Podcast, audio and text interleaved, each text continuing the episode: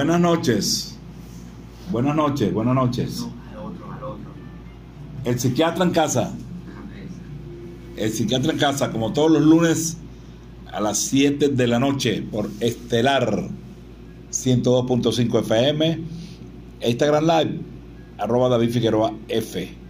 Vamos a trabajar con mucho placer para ustedes en los controles Cristian Miranda, en la dirección general de la estación Juan Guatache y como todos los lunes su amigo David Figueroa. Hoy el tema es el manejo de las emociones.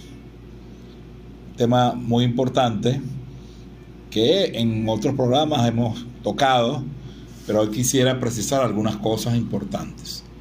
Recuerden que nuestro número de contacto es el 0424 840 1025.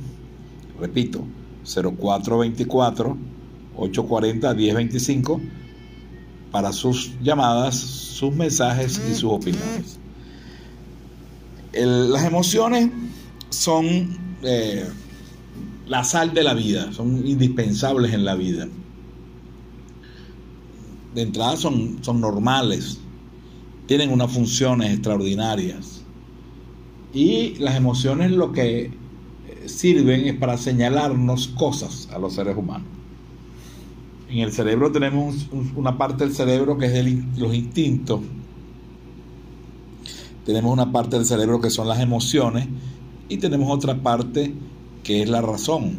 Claro, estas tres zonas del cerebro actúan de una manera integrada, sinérgica y producen pues la- lo que es la, la percepción de la vida, de nosotros mismos, de, la, de los demás, de la sociedad en, en general. ¿no? Entonces las emociones son unas respuestas, respuestas ante determinadas situaciones. Hay una serie de emociones que se llaman emociones básicas o primarias y hay otras emociones que son una combinación de emociones que se llaman emociones secundarias o sentimientos también. Entonces, la emoción es una respuesta ante determinados estímulos. Por ejemplo, cuando uno siente miedo, porque las emociones uno las siente en el cuerpo y las siente también en la mente. Si, uno siente miedo, uno siente taquicardia, sudoración, contractura muscular, inquietud y además piensa que algo malo está pasando, uno se preocupa, uno está pendiente de las cosas que pueden suceder. Entonces, el miedo es una emoción primaria normal, que todos los seres humanos lo tienen, y es una emoción que nos permite sobrevivir. Si nosotros no sintiéramos miedo, eh, tuviéramos mucho más vulnerabilidad ante los peligros. El miedo lo que nos dice es hay un peligro y, prepara al organismo para defenderse de ese peligro. Es decir, nos prepara para enfrentar el peligro, para huir del peligro o, para paralizarnos, ¿no? Pero nos prepara. Entonces para eso el cerebro segrega una serie de sustancias químicas, adrenalina, cortisol, que activan los músculos, activan una serie de funciones y nos permiten estar alerta, ¿no? Entonces, esa emoción es una emoción básica para la supervivencia. Esto hay que tenerlo claro porque hay muchos prejuicios sobre las emociones. Entonces, las emociones muchas veces hay gente que dice no, que las emociones son malas, que las emociones enturbian la razón, que las emociones son un problema en la vida y no es cierto, no es cierto. El asunto está en que las emociones hay que manejarlas adecuadamente y por eso es el programa de hoy, porque si, si tú no manejas la emoción adecuadamente, se puede transformar efectivamente en un problema. Por ejemplo, si yo tengo miedo, ese miedo es proporcional al, peligro que, yo estoy enfrentando, ¿no? Si ese miedo no es proporcional o, o es exagerado o dura mucho tiempo, el miedo se transforma en lo que se llama pánico. Entonces, ¿pánico qué es? Pánico es miedo extremo. Ya eso no es normal. ¿Verdad? A menos que sea una situación muy, muy, muy grave. Pero hay gente que tiene miedo extremo incluso sin saber la causa. Están tranquilos y de golpe le empiezan a, dar sudoraciones, palpitaciones, comienza a pensar que se va a morir, que tiene algo grave y le da lo que se llama una crisis de pánico. ¿Se dan cuenta? Entonces, ya ese miedo que era normal se transformó en un miedo anormal, que es el pánico, precisamente. Otra emoción básica es la tristeza. Era normal también. La tristeza, ¿qué es lo que nos señala? La tristeza aparece cuando perdemos algo, cuando tenemos una derrota, cuando nos va mal. La tristeza lo que nos dice es como que, que nos quedemos pasivos, porque no tenemos mucha energía, estamos desanimados, entonces al contrario del, del peligro que te pone alerta, la tristeza más bien te apaga un poco, te apaga un poco, pero la tristeza es normal, ¿verdad? Entonces una persona tiene una pérdida, tiene un problema económico, de salud, un problema familiar, de lo que sea, y se siente triste porque las cosas están saliendo mal o porque alguien se enfermó, etc. Entonces, vuelvo y repito, eso es comprensible, eso es natural, es inevitable. Es inevitable este, sentir emociones. El que trata de no sentir emociones tiene que estar muerto. Los muertos no sienten emociones, pero todo el que está vivo las siente. Claro, hay algunas personas que tienen menos emotividad que otras, ¿no? Definitivamente, eso lo vamos a hablar más adelante. No todo el mundo responde igual a las emociones, pero las emociones están ahí. Están ahí porque es lo que nos hace humanos, lo que nos permite vincularnos afectivamente con las demás personas. Pues. Si una persona es fría, distante, sus relaciones interpersonales son frías también y no funcionan adecuadamente. Entonces, llevamos dos emociones primarias muy conocidas, que son el miedo, como ya dijimos, y la tristeza. Cuando la tristeza se transforma en una emoción, en un problema, cuando se transforma precisamente en depresión. Entonces, hay que insistir, tristeza no es igual a depresión. Si bien es cierto, en la depresión hay tristeza, no solamente hay tristeza, hay otras cosas más. La tristeza es un elemento. Entonces, la depresión implica una disminución de la actividad, la persona no le da hambre, no le da sueño, la persona no tiene ánimo para hacer las cosas, no tiene ánimo para trabajar, muchas veces no, quiere ni siquiera vestirse, no le provoca salir, cosas que antes le, agradaba muchísimo, ahora no, no le interesa, entonces la persona cambió y eso no es tristeza, ya eso es depresión. Así como en el, en el miedo se transforma en angustia y se llama trastorno de pánico, en la depresión se puede transformar en la tristeza en depresión. Ahora, no siempre es así. No es que si yo tengo tristeza voy a terminar deprimido, no es verdad. La mayor parte de la gente tiene tristeza y tiene un duelo y el duelo se le pasa sin tener que deprimirse. La gente tiene miedo y no se transforma en pánico. Eso no, no tiene que siempre ser así en un porcentaje menor de casos sí ocurre. Entonces, vamos con la tercera emoción primaria, que es la rabia. La rabia es una emoción normal, de supervivencia también, que nos permite defendernos, ¿no? La rabia es para defenderte, defenderte ante situaciones amenazantes, cuando violan tus derechos, la rabia es una manera de uno protestar pues ante algo que está sucediendo o que le están haciendo, ¿no?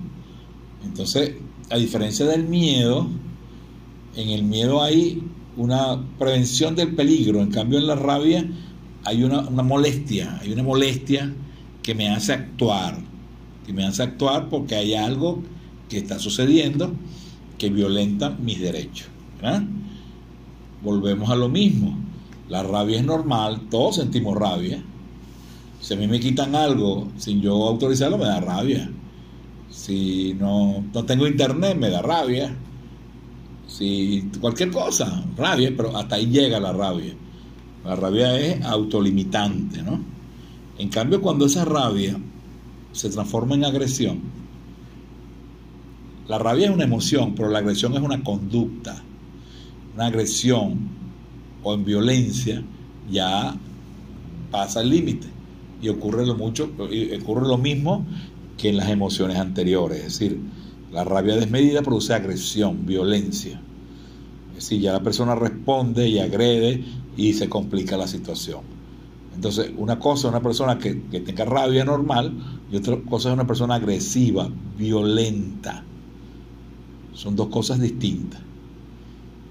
¿Se dan cuenta? Entonces, creo que está bastante claro la diferencia entre las emociones normales y las emociones cuando no se manejan bien se pueden transformar en problemas mentales, en problemas de salud mental.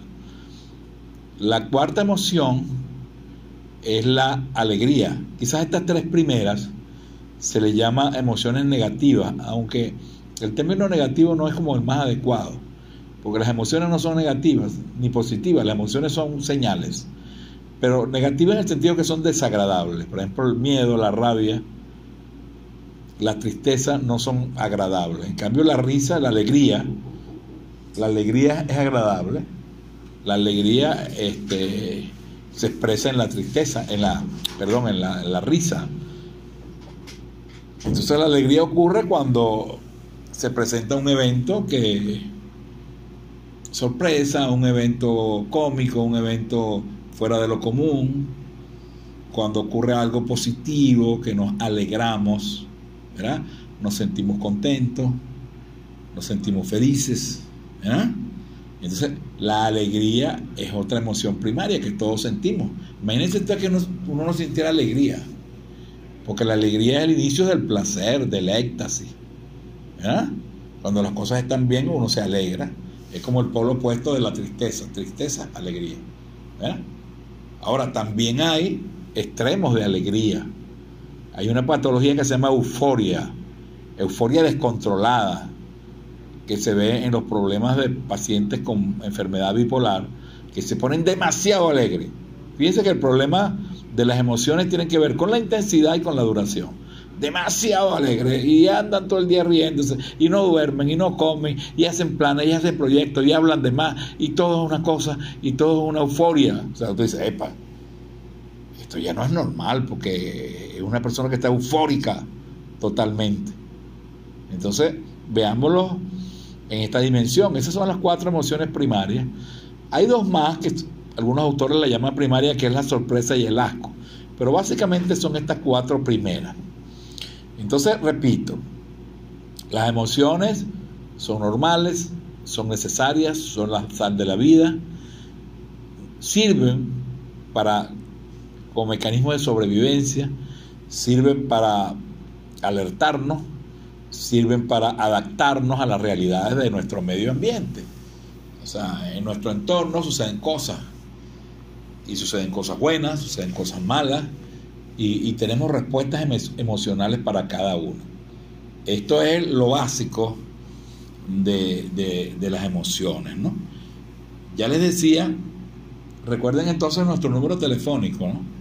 El, el 0424 840 1025, ya está empezando a llegar los mensajitos. Para sus mensajes, para sus eh, llamadas, para sus opiniones. 0440 0424 840 1025 para sus mensajes. Buenas noches, doctor. Usted mencionó el duelo como parte de la tristeza. ¿Cuándo debe, ¿Cuánto debería durar? Gracias. Fíjese, el duelo, el duelo se llama, el duelo es la respuesta cuando tenemos una pérdida, ¿verdad? Cuando tenemos un fallecimiento o también cuando perdemos algo. Muchas veces uno está en duelo cuando pierde una novia, pierde un negocio o lo que sea. Entonces el duelo es normal cuando es proporcional a la pérdida, ¿entiendes? Si a uno se le murió un familiar, es normal que esté triste. O sea, la tristeza en un, en momento dado es normal. Por eso es absurdo que la gente se empeña en que la gente no esté triste. O la gente tiene derecho a estar triste. Y tú vas a estar triste un tiempo. Lo que pregunta el oyente es cuánto debería. O sea, eso es variable. Va a depender mucho la, no es lo mismo que se te muera tu mamá, que se te muera un primo lejano, o que se te muera una persona muy cercana. También depende de la forma como la persona murió, Depende, depende de muchas cosas, pero en general los duelos se van resolviendo en poco tiempo. Y sobre todo van pasando por varias etapas, ¿no? Primero uno niega, después uno se pone triste, después se pone rabioso y se va adaptando hasta que uno acepta el duelo. Pero en esa etapa, eso es normal, pues no podemos pedirle a alguien que, que tenga una pérdida y que, bueno, ande celebrando por ahí, pues, sino que es, es congruente es decir, las emociones tienen que ser congruentes. Si yo me estoy riendo es porque pasó algo, algo, algo que provoca risa, ¿no? Pero si yo me estoy riendo en un velorio, me estoy riendo en algo cuando sucede una pérdida, o sea, tiene que haber congruencia en, los, en, los, síntomas. Entonces los duelos duran de manera variable y se llama duelo normal. Claro, los duelos también se transforman como lo mismo que le estoy diciendo antes, en duelos enfermos, en duelos patológicos, cuando se prolonga en el tiempo o cuando la intensidad es muy alta, etcétera, ¿no? Pero realmente son unas semanas, unos meses hasta que la persona se recupera. La persona realmente se recupera sola, no necesita tratamiento. Se recupera sola con el apoyo de la familia, etcétera, etcétera. Insisto, hay momentos donde esto se complica y ahí es donde las cosas aparecen como problemática. Entonces, ¿qué es lo que estamos viendo? Que tenemos que enfrentar los prejuicios contra las emociones. Es decir, las emociones no son malas. Las emociones son buenas en general, son señales. Segundo, las emociones interfieren en el intelecto. Y eso no, no necesariamente es así. O sea, siempre en cualquier decisión que uno toma está implicada la emoción está implicada la emoción, aunque uno quisiera ser totalmente racional, uno nunca es totalmente racional. Siempre hay una emoción. Claro, hay momentos de, decisiones, si tú estás muy rabioso, por ejemplo, y tomas una decisión probablemente en medio de la rabia, lo más probable es que te equivoques, ¿no? Lo más probable es que la rabia te haga tomar decisiones equivocadas. Es lo que se llama no de tomarse decisiones en caliente o cuando estás muy triste o tienes mucho miedo. Entonces hay que esperar a uno calmarse y después tomar, la decisión. Pues. Pero en general la razón y las emociones van juntas. ¿verdad? Entonces hay que quitarnos esos prejuicios y, y sacarnos de la cabeza eso que, que tenemos que eliminar las emociones, eso que muchas veces en la familia se ve, que si un niño llora, no llores, no te rías, no tengas miedo, eso es absurdo. Hay que decirle, mire, es normal que tengas miedo, es normal que llores, es normal que te rías. Ahora, volvemos al punto, todo en la vida tiene un límite, tiene, tiene su, su, su, contexto, pues. Pero la represión de las emociones hace mucho daño, definitivamente, muchísimo daño, ¿no? Hay gente que se reprime las emociones porque siente que, que que las emociones hay que guardarlas porque eh, son síntomas de debilidad. Y no es así. No es así. No es que la persona va a estar llorando todo el día, ni va a estar temblando todo el día de miedo, o va a estar pegando gritos todo el día, sino que una persona emotiva es una persona que transmite sentimientos. Ahora, la pregunta que, que siempre nos hacen, nos están haciendo aquí una pregunta. Buenas noches, este, ¿Cuál es la diferencia entre emoción y sentimiento? Esa pregunta siempre, siempre se hace, ¿no? Y es una pregunta muy, muy pertinente, ¿no? eh, los sentimientos son emociones secundarias, es decir, la emoción es la respuesta, de la primera respuesta natural, pero cuando yo esa respuesta la interpreto, la analizo, se transforma en un sentimiento. Por ejemplo, si yo estoy aquí en la emisora y hay un ruido extraño, fuera de lo normal, a mí me da miedo o me da sorpresa. Inmediatamente yo empiezo, comienzo a pensar, ¿qué será esto? ¿Se cayó esto? ¿Se cayó el otro? ¿Es un terremoto? ¿Es una cosa? Entonces, cuando a la emoción se le agrega el pensamiento, se le agrega la interpretación, se transforma en un sentimiento.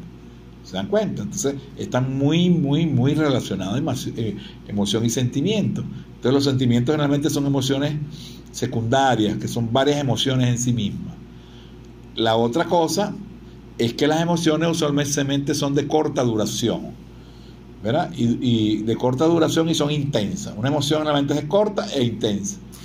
En cambio, los sentimientos generalmente son de más larga duración y son un poco menos intensos, ¿verdad? Por ejemplo, el amor es un sentimiento, ya no, por supuesto, basado en una emoción afectiva, ¿no? Pero, pero es un, es una, es un, hay un razonamiento, tú te enamoras de alguien por algo, por todas las razones que todos conocen, etcétera, y es un sentimiento más permanente, pero uno no se enamora un ratico, ni se enamora eh, cinco minutos, realmente son sentimientos que se, se prolongan, ¿no? Entonces, la otra extremo se llama, fíjese, emoción, sentimiento y pasión. La pasión e- es una, es una mezcla de emoción y sentimiento, o sea que es un sentimiento intenso. ¿ah? Una, una gente está enamorada, pero una gente está apasionada, o sea, implica mayor intensidad. Es como una emoción, pero es un sentimiento, o sea, una emoción. El- la pasión es intensa y dura bastante. Y es abstracta. Sí, es intensa y dura bastante. Entonces, para que tengamos e- eso claro. Vamos a, vamos a seguir con, con los comentarios. Por, 75. por aquí hay otro, otra. Buenas noches, doctor. Cuando alguien dice, por rabia dice que se va a matar y grita y dice cosas feas, ¿qué pasa allí? Mensaje de un oyente.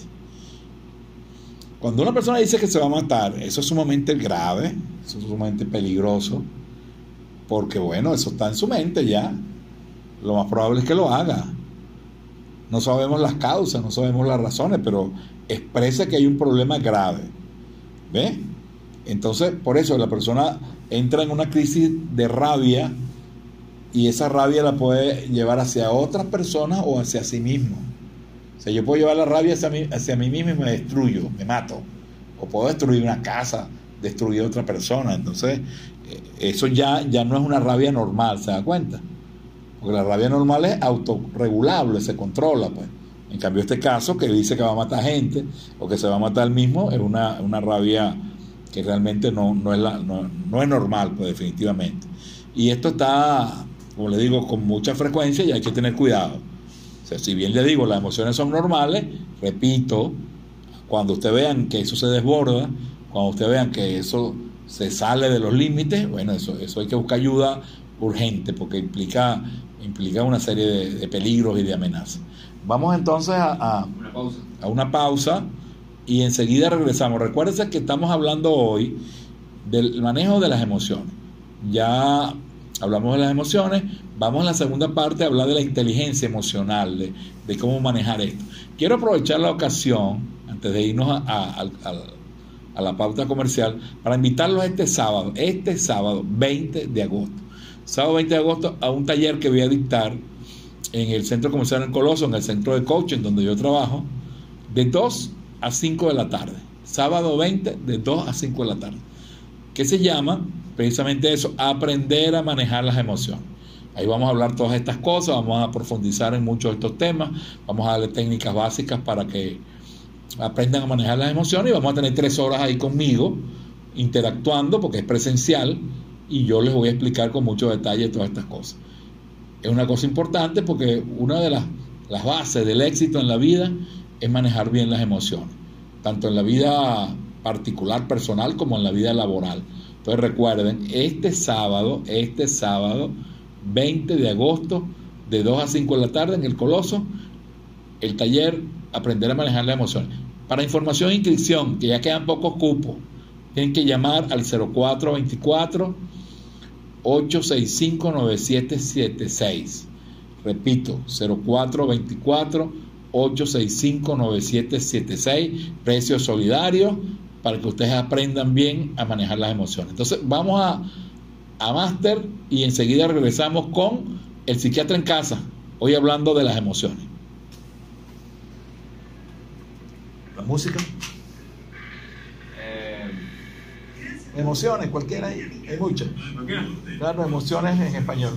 ilusiones. Emociones, emociones. Emociones.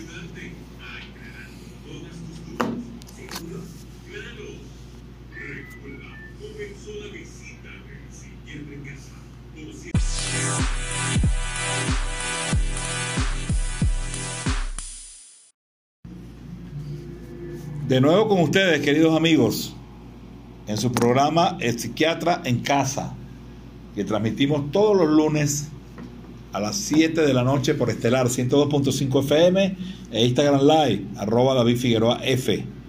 Hoy estamos tratando el tema del manejo de las emociones. En la primera parte les explicamos en qué consistían las emociones y cuáles son los tipos de las emociones, los, los tipos de emociones, y hablamos de las emociones básicas. Insisto y repito, las emociones son nuestras aliadas, las emociones son buenas, nos sirven para sobrevivir. Las emociones, estas desagradables, nos ayudan a sobrevivir.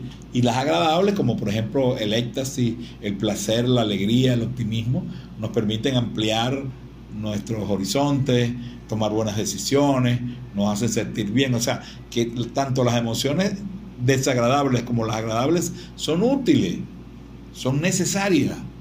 Lo que tenemos que aprender a manejarlas y precisamente es lo que estamos tratando hoy de, de, de tratar de, explicarles en esta, en, esta, en esta noche en el programa.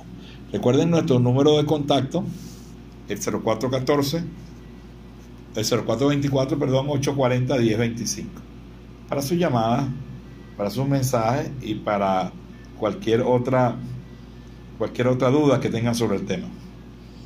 Vamos, vamos a, seguir contentando los mensajitos. Doctor Figueroa, buenas noches.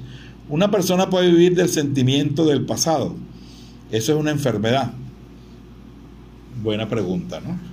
Claro, porque las vivencias, las vivencias son, las vivencias son, son cosas, experiencias que tenemos, ¿no?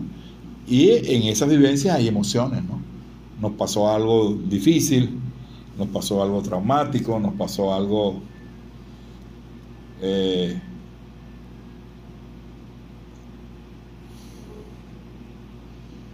nos pasó algo dramático, estaba viendo un mensaje, disculpe, nos pasó algo dramático, nos pasó algo doloroso, entonces mucha gente queda como anclado, queda como fijado a esas experiencias del pasado.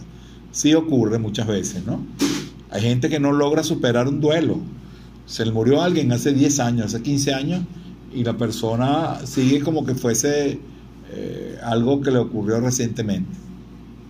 Es cierto eso. Entonces cuando esas cosas ocurren así hay que buscar ayuda. Eh, hay, que, hay que tratar de,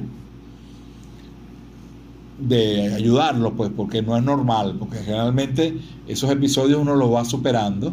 Y si bien uno nunca olvida, porque eso queda guardado en la memoria, ya uno no le pega tanto. Por ejemplo, cuando uno se acuerda de, de alguien que se murió hace tiempo, uno se pone triste, pero es un momentico, pero es distinto cuando el hecho ocurrió, ¿verdad? Porque el tiempo se encarga como de curar las heridas, ¿no? Y uno se pone triste, pero ya uno aceptó, ya uno se resignó a esa pérdida. Sin embargo, existen personas que no, que no lo logran hacer, pues. Ajá. Otra pregunta por aquí. Hay personas que no tienen sentimientos. Bueno, ya como les dije, como les dije antes, hay personas más emotivas que otras, ¿no? Eso, eso lo sabemos todos. Y hay gente que es, es vulnerable, es susceptible, llora por cualquier cosa, en cambio hay gente que es un poco más dura, ¿no? Es cierto, es cierto. Sin embargo, este, todos tenemos sentimientos. Claro, hay, hay alguna gente que tiene patologías, ¿no? Hay algunas personas que tienen patologías, o sea, que tienen enfermedades. Por ejemplo, hay gente que tiene trastornos de personalidad, que, pareciera, como dice el, oyente, ¿no? Pareciera como que no tiene sentimientos, no lo conmueve nada. Se quieren solo ellos mismos, como no quieren a nadie. La otra vez yo oí a una persona, un personaje que yo siempre, siempre les comento aquí, que decía que él no tiene sentimientos, que él, que él es pragmático, que hace las cosas así. Entonces es peligrosísimo, ¿verdad? Porque no es que tú vas a estar llorando y eres como una mamita, no, no, no, no. Pero el que no tiene sentimientos es un peligro. Los sentimientos es que lo, que lo- como decía yo antes, lo que lo hace uno humano, lo que hace que uno se porte bien, lo que hace que uno sea, no sea capaz de hacerle daño a otro. Los psicópatas, los narcisistas, sus sentimientos están hacia ellos mismos, se quieren ellos mismos, no quieren más nadie. Entonces hay que tener cuidado, porque son capaces de hacer barbaridades. Ustedes han visto, por ejemplo, asesinos en serie. Gente que mató 20, 30 personas y le pregunté, "Bueno, ¿por qué los mataste? Pero los maté porque quería ya, y tú lo ves frío. Son patologías, ¿no? Cuando hablo de patología hablo, hablo, hablo de, de enfermedades, hablo de cosas que son anormales que existen también. Entonces, los sentimientos y las emociones están ahí, debemos hacer un uso adecuado de ellas. Sin embargo, hay personas que tienen problemas con eso. O sea, la pregunta es pertinente, ¿no? La pregunta es pertinente porque sí es cierto, ¿no? Ocurre en un número de personas. Pero no, doctor, ¿cuál es la peor forma de hacer, de hacer sentir a una persona agredida? Recuérdense el número telefónico 0424-840-1025. La peor forma de hacer sentir a una persona agredida depende.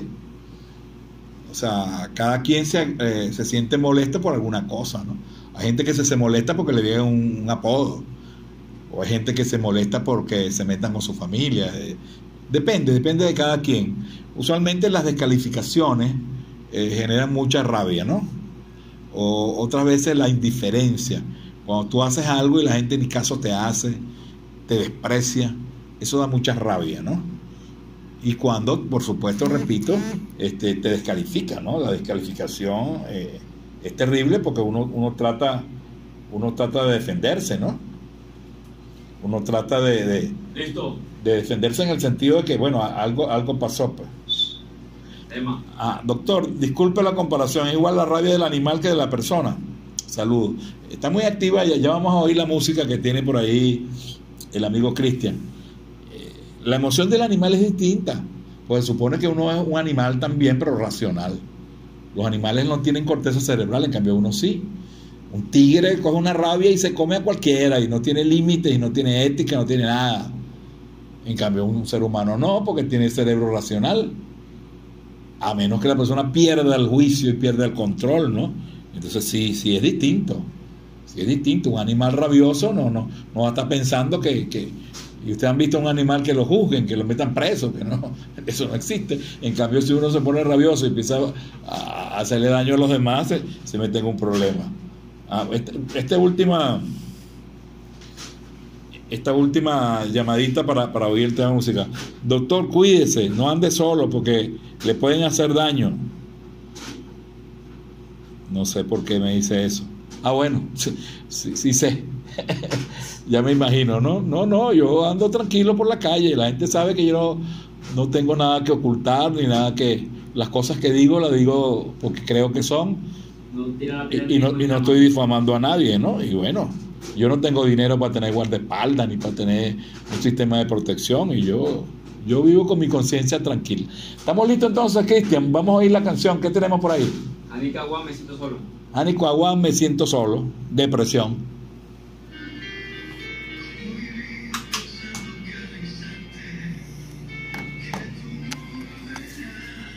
Dio como un regalo.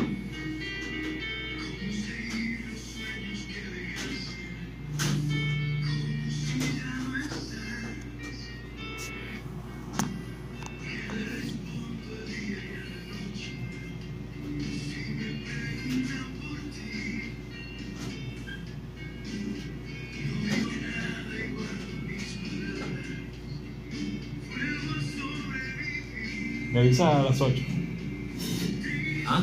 ¿Ah? A las 8 me avisa. Sí,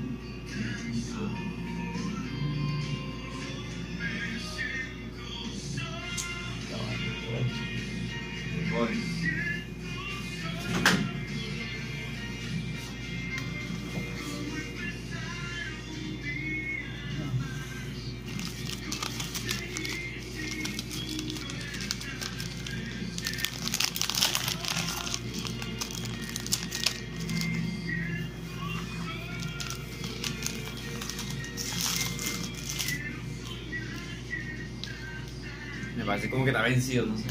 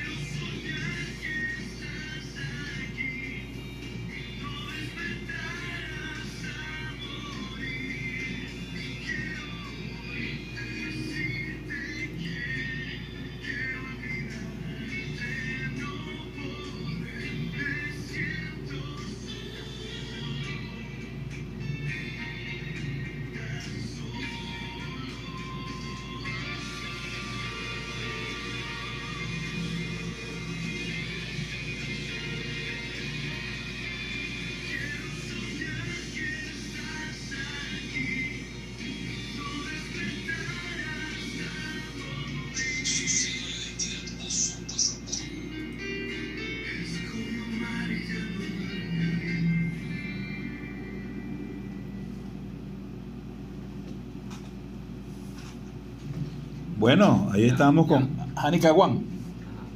Fíjense, de soledad, ¿no? Es, un- es una canción relacionada con la decepción amorosa, ¿no? Que es tan frecuente, ¿no? Refiere que se siente solo, que se quiere morir, que está triste, lo que hemos hablado. pues.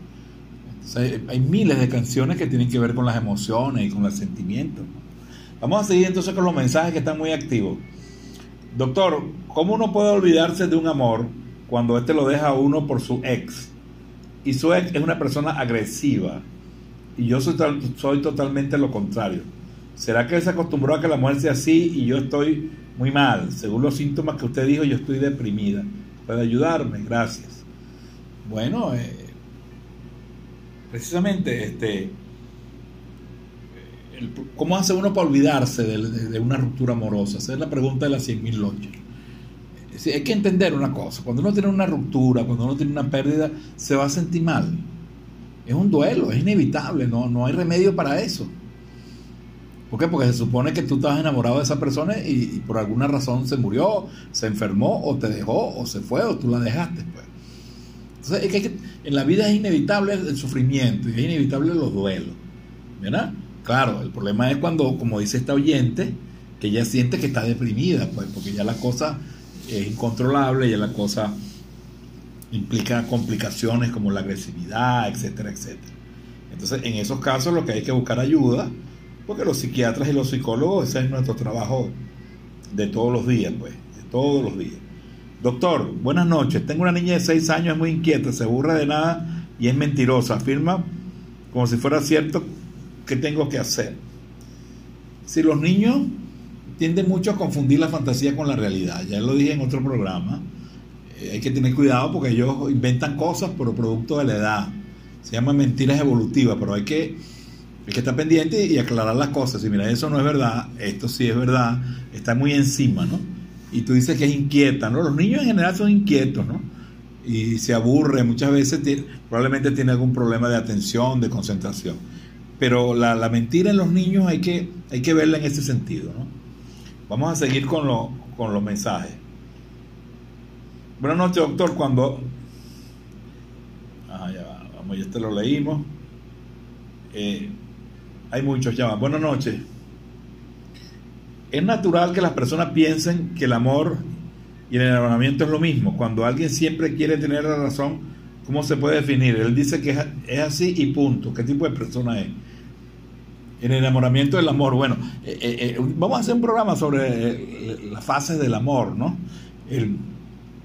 Hay varias fases del amor. La primera fase del amor es la atracción erótica, la atracción sexual. Uno le gusta a una persona. Después viene precisamente lo que se llama el amor romántico, que uno empieza como a enamorarse y cosas, después viene el apego, después viene otras cosas, pues. Pero siempre hay una mezcla, ¿no?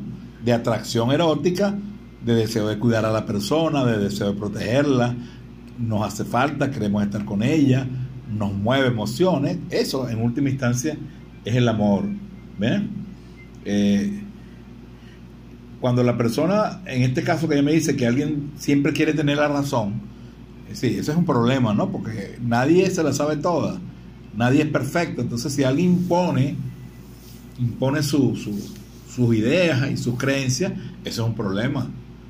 Porque, bueno, lo que es que tratar de convencer a la gente con argumentos. Pero no porque yo digo que es así, es así. Eso se llama autoritarismo. ¿verdad? Autoritarismo es que yo digo que, que 2 más 2 son 5 y se acabó. Pero uno no debe permitir eso. ¿Cómo evitar eso? Enfréntenlo. No, no, no, no, un momentico. Vamos a debatir, vamos a evaluar, vamos a analizar, y bueno, y el que tenga la razón se le da. Pero, pero, pero no, uno no puede permitir eso, porque eso es un- una falta de respeto que alguien quiera hacer que uno piense como él quiere, ¿no? O como ella quiere. Es un mal hábito de la gente, ¿no? Quiere, quiere hacer que los demás piensen como tú quieres. Es, es- es un problema, es un problema porque es muy frecuente, ¿no? Y, y mucha gente lo tiene presente. Vamos a decir ra- rapidito las cosas de la inteligencia emocional. Entonces, lo primero que hay que hacer en las emociones es identificar la emoción. ¿Qué emoción es esta que estoy sintiendo? ¿Es miedo, es rabia, es tristeza, es vergüenza, es culpa? ¿Verá? Es celo, identificarla. Luego que la identifica, tienes que tratar de ubicar en el pensamiento, es decir, ¿qué estoy pensando sobre esta emoción? ¿Verdad? Si es miedo, tengo que tratar de que mi pensamiento sea proporcional a lo que me está ocurriendo. ¿Verdad? Eh, por ejemplo, si tengo miedo a montarme en un carro, yo digo, bueno, es normal un poquito de miedo, pero el miedo se puede transformar en lo que se llama una fobia. Una fobia es un miedo irracional y patológico. Absurdo, desproporcionado. ¿eh? Eso ya no es miedo normal. ¿De acuerdo? Entonces, uno no debe echarle leña al fuego. O sea, si yo me voy a montar en un avión o en un carro y, pienso, el carro se va a caer, me voy a morir, no sé qué cosa. Si yo voy a tener una entrevista de trabajo y voy a pensar, oye, me van a, a raspar, no me van a aceptar, me van a rechazar, entonces ya uno se predispone. Entonces, la emoción y el pensamiento están muy juntos. Están muy juntos. Entonces, uno tiene que aprender, primero identifico la emoción, identifico los pensamientos y, y tercero trato de gestionar las emociones. ¿Cómo, cómo, cómo realmente las gestiono? Cuando yo a gestionar es cómo las manejo. Es decir, si yo estoy ansioso, hay muchas maneras de calmarme. Respirar profundo, caminar, hacer alguna actividad física, ¿verdad? Distraer la mente, eh, hacer ejercicios respiratorios, ejercicios de relajación. Todas esas cosas ayudan a que uno se calme. Como les dije, las emociones son intensas, pero realmente son de corta duración y ya uno las conoce. Una cosa fundamental es tratar de no tenerle miedo al miedo. Es decir, hay gente que le da miedo a la emoción, me da miedo que me dé angustia, me da miedo, repito la palabra, miedo de que me dé miedo.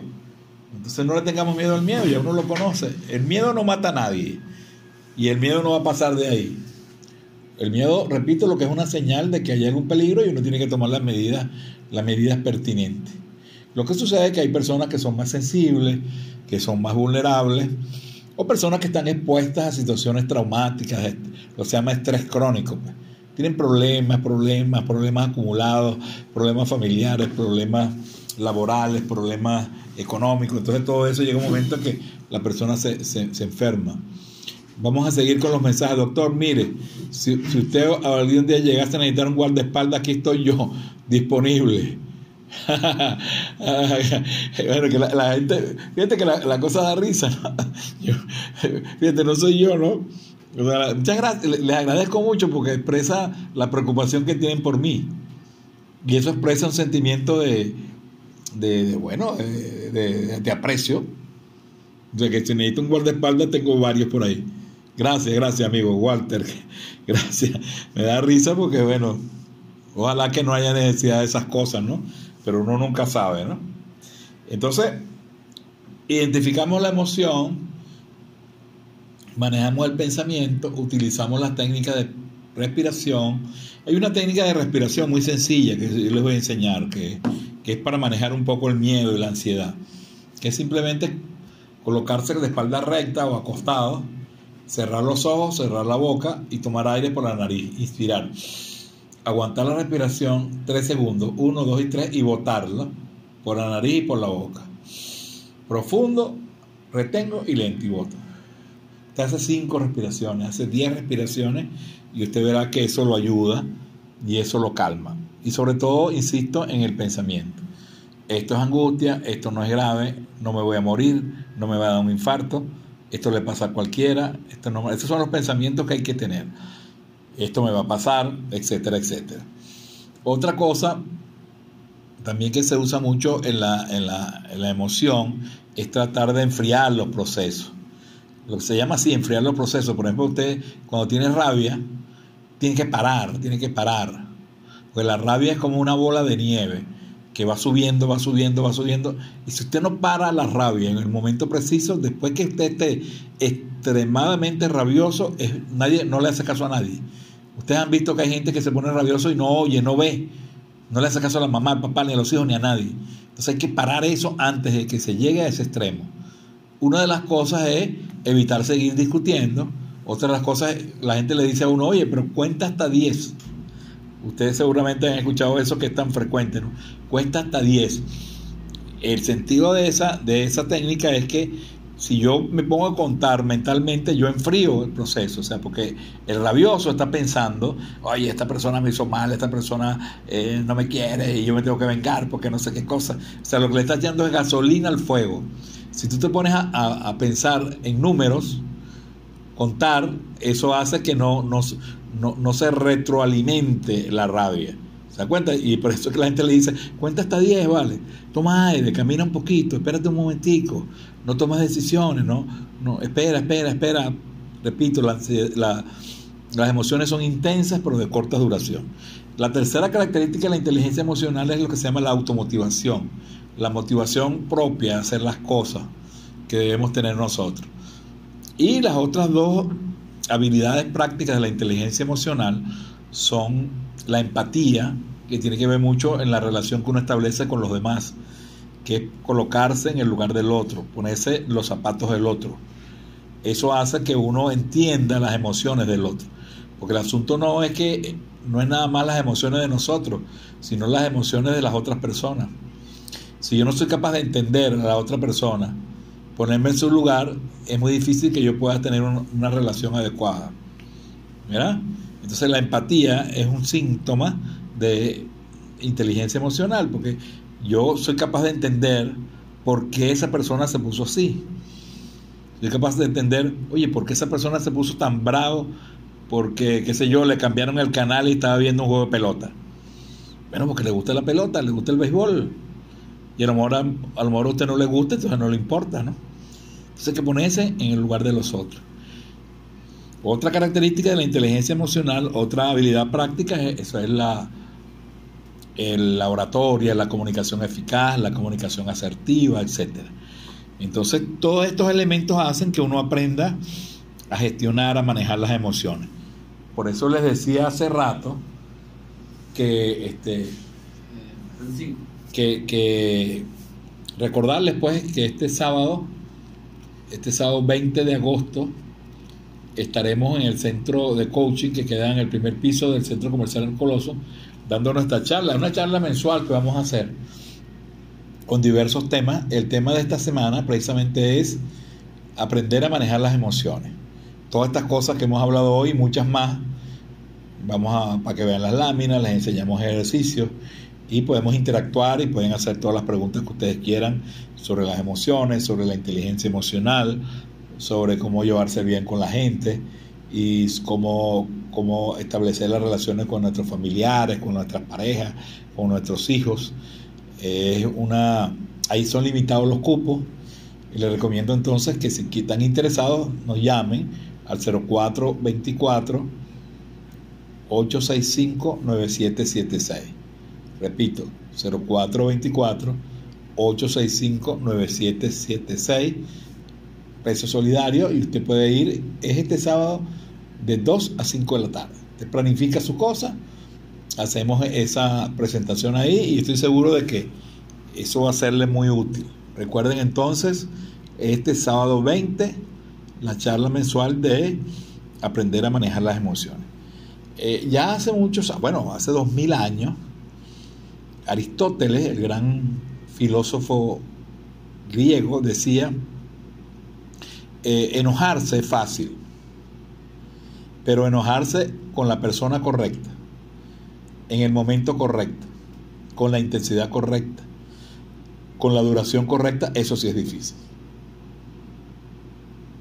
¿Lo ven? Entonces, el problema no es, no es tener rabia, el problema no es tener tristeza, el problema no es tener miedo, sino tener rabia, tener tristeza, tener miedo en el momento correcto, con la persona correcta, con la intensidad correcta y con la duración correcta. Eso es lo que se llama inteligencia emocional. Entonces, hay muchísimos libros escritos sobre esto. Hay muchísimas maneras de, de aprender eso. Se puede enseñar y este, es muy útil, es muy útil. Eh, generalmente, por ejemplo, en los trabajos, las personas que tienen poca inteligencia emocional realmente tienen más problemas, los despiden en el trabajo, no, no los ascienden. Y además en su vida, las personas con poca inteligencia emocional se separan de las parejas, eh, tienen problemas con los amigos, tienen problemas con, con, los familiares, con los vecinos. Así que, que la vida emocional está presente en todos nuestros actos. De ahí que uno no puede dejar la vida emocional a la deriva o a, lo que salga, sino eh, aprender cosas, porque precisamente la psicología y la ciencia eh, producen conocimientos que ayudan a la gente a, a manejar esas cosas. Pues. Y una de, la, de las razones de, del, del, del programa precisamente es darle herramientas para que ustedes aprendan eso. De una manera sencilla, de una manera práctica. No se trata que ustedes van a, ser unos expertos, pero yo estoy seguro que muchos de los que nos escucharon hoy aprendieron alguna cosa y lo más importante de todo, lo más importante de todo no, no es que me escuchen, sino que pongan en práctica las cosas que ustedes escuchan. Porque si yo escucho y no lo practico, no estoy haciendo nada. Yo sé que hay mucha gente que me sigue todos los lunes, yo les agradezco enormemente esto, yo lo hago con mucho cariño y con esa intención, pues de, de, aportar un granito de arena de las cosas que uno ha aprendido a través de muchos años del ejercicio profesional de la psiquiatría. Y a mí me gusta enseñar, a mí me gusta estas cosas y, y sobre todo la radio, que es un medio tan masivo, que es un medio que llega a, muchos oyentes que no tienen acceso a, comprar libros o acceso a pagar consultas o a pagar talleres, porque bueno, la situación está muy complicada. La radio es un medio también, no solamente que, que, que, da noticias, que da música, sino también es un medio informativo y un medio educativo, ¿no?